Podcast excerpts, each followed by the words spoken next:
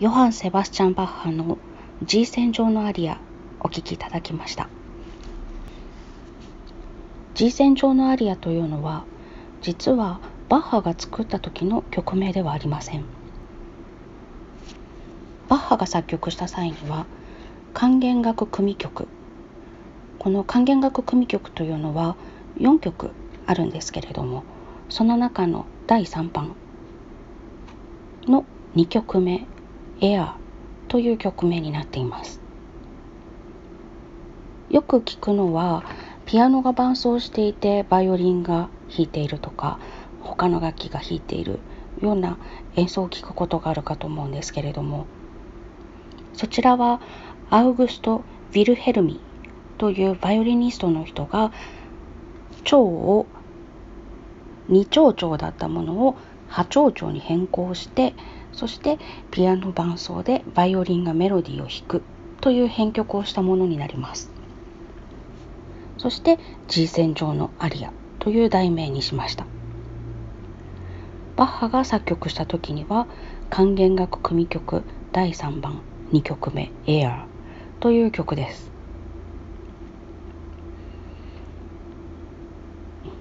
あのこれ前にフルートの人とバロックコンサートをした時にも延々喋ったんですけれども編曲の功罪というのを感じるなっていうトップバッターの曲です。この旋律だけを弾くっていうのもとても美しいんですけれども弦楽器が4本バイオリン2本とビオラと低音の弦楽器。この4本の旋律が絡み合った時のこの曲というのはもう至福の時っていう感じです。特にこの管弦楽組曲第3番というのは1番2番と違って金管楽器とティンパニーが入ってるんですね。1番2番はオーボエとかフルートとかがいるんですけれども3番と4番にはプラストロンボーンとトランペットとティンパニーがいる。なんとなくにぎにぎしい感じになってると思うんです。そのにぎにぎしい序曲があった後にこの静かな弦楽器だけが鳴る。この何て言うんでしょうか。無限に広がる草原のような。それを思うと私は鳥肌が立ってしまいます。本当に幸せだなって思う曲です。このコントラストが凄まじいですよねあちなみにトロンボーンとトランペットが参加したと申し上げましたがトランペットは現在のトランペットとは違います。現在のトランペットですとあの指で押さえるところが3つついていてそれも使って音程を作れるんだと思うんですけれども吹いたことがないので正確には分かりません。その機能がなくくるくるこうホースが丸まっているだけっていう。それで自然倍音で奏でる。そういう楽器だった頃の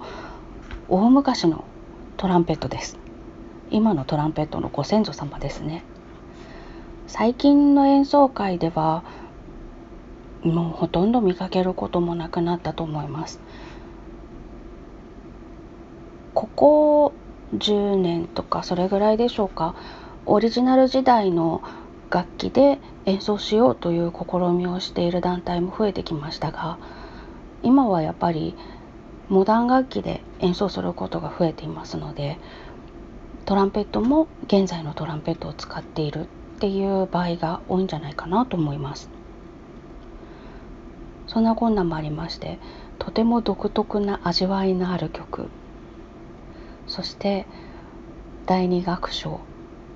エアは